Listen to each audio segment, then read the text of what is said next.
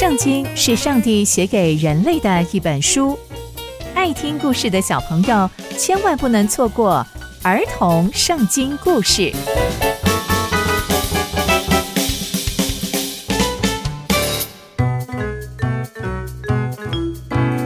各位亲爱的大朋友、小朋友们，大家好，我是佩珊姐姐。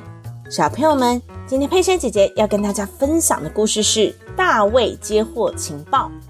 我们在前一集中知道，大卫王派的卧底户筛不但成功的在亚沙龙身边跟大臣亚西多福一同讨论计谋，还顺利的破坏了亚西多福的计划。那接下来又会发生什么样的事情呢？就让我们继续听下去吧。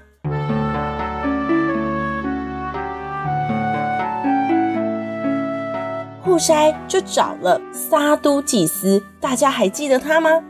没错，其实大卫王派的卧底不只是只有户筛，连那个撒都祭司也都是他的卧底。所以啊，户筛就赶紧跟祭司说：“哎，祭司，祭司，告诉你哦，亚希多福他们的计谋是如何如何的，那我的计谋又是怎样怎样的？你们要赶快派人去告诉大卫。”而且还要提醒他，千万不可以在旷野的渡口住下来，一定要渡过那条河，免得啊他们会被人吞灭。哇！祭司听到这些话之后，马上就跑去告诉大卫。在那个时候呢，大家啊都不敢进城，因为怕被人看到。于是这个撒督祭司就赶紧派人偷偷的告诉大卫。把这些所有的计策，通通都告诉他。可是啊，有一个仆人看见那个撒督祭司在做这样的事情，那一个仆人就赶快跑去压沙龙说：“哎哎哎，那个祭司怎么跑去跟大卫王讲那些话呢？”而祭司他们也发现了，所以他们就急急忙忙离开大卫王那个地方，并且找了一个地方躲起来。那个地方呢，是一个主妇的家里。而且那个主妇也非常非常的聪明，他们躲起来，躲在一口井里面。他们躲起来之后呢，那个主妇拿了一块非常大的布，把那个井口盖住，而且在那个上面又铺了一些麦子，所以没有任何人知道撒督祭司跟跟随他的人躲在那里面。而押沙龙的人呢，到了这个妇人家里，就说：“哎，是不是有人躲在这里啊？”那个妇人就说。他们已经过了河啊！他们刚刚只是来问路啦，我不认识他们。接着那些臣仆就开始找，想说：诶，这个妇人有没有说谎？但是因为妇人把他们藏得非常非常的好，所以押沙龙的臣仆都找不到人，所以他们也就姑且相信了这个妇人，就又回到耶路撒冷去了。他们走了之后，那两个祭司跟跟随他的人就从井里面爬了上来。并且告诉大卫王说：“哎，你们要赶快赶快过河，千万不要再留在这了，因为亚西多弗一定会攻击你们，你们赶快逃吧。”于是大卫王跟跟随他的人就赶快连夜逃跑，渡过约旦河。到了天亮，所有的人都已经渡过约旦河了。亚西多弗看到这个状况之后，就觉得：“天哪，我的计谋彻底的失败了。”一定是有人通风报信，所以我的计谋彻彻底底的失败了。我应该怎么办呢？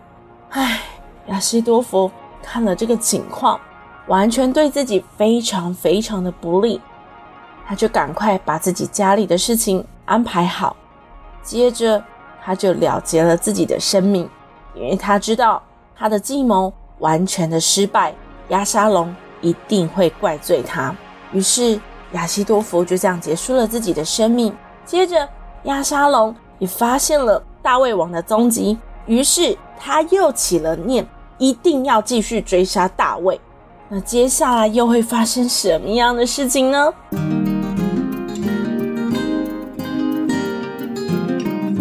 从今天的故事，我们可以知道，大卫派去的卧底户筛不但出手破坏了亚西多福的计谋。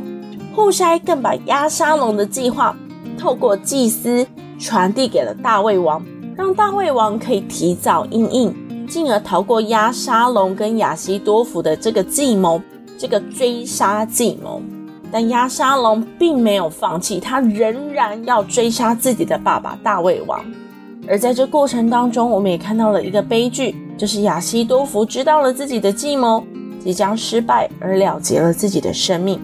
只是我们可以看到，亚西多弗因为害怕失败，害怕押沙龙会对自己不利，进而选择了不好的方式对待自己。我们可以看到，坏的事情就会进入到一个循环里面。